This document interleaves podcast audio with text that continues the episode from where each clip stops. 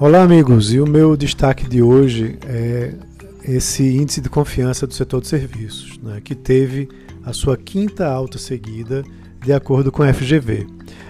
Agora, claro, a FGV é, tem uma ressalva que diz que a trajetória ascendente do indicador está sendo desigual entre os segmentos do setor.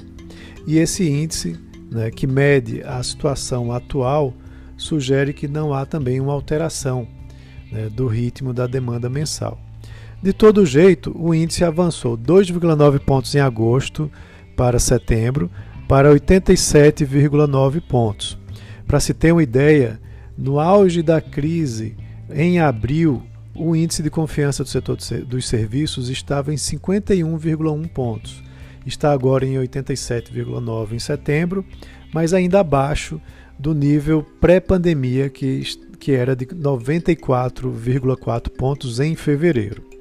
De todo jeito, há uma melhora significativa, né? apesar de que o ritmo ele, de, de recuperação do índice tem diminuído.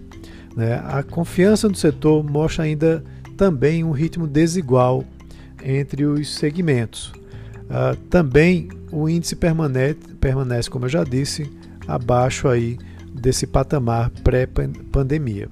Dos 13 setores que são pesquisados pela FGV é, com relação ao setor de serviços, 11 apresentaram variação positiva nessa passagem de agosto para setembro e as avaliações sobre o momento atual se mantiveram estáveis, enquanto as expectativas em relação aos próximos meses melhoraram, que é bom, acumulando aí é, cinco, cinco meses de alta consecutivos.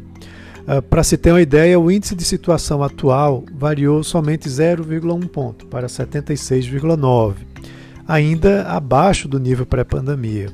Já o índice de expectativas cresceu 5,4 pontos para 98,9 pontos e, importante, igualando-se ao nível pré-pandemia de fevereiro de 2020.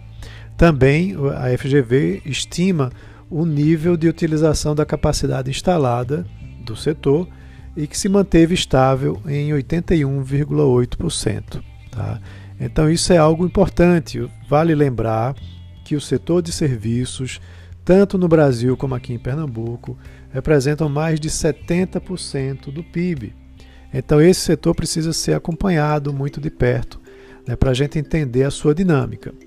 É, comparando também o terceiro trimestre em relação ao segundo trimestre, é importante a gente ver que há uma dinâmica diferente.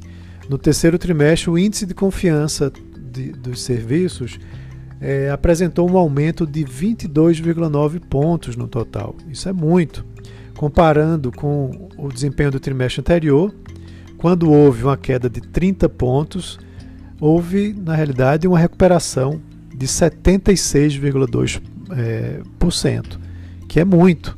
Né? Então, muito provavelmente, tanto a economia brasileira como pernambucana, no terceiro trimestre, deve apresentar um crescimento do seu PIB significativo, até como a gente pode observar nesse, né, no índice de confiança do setor de serviços.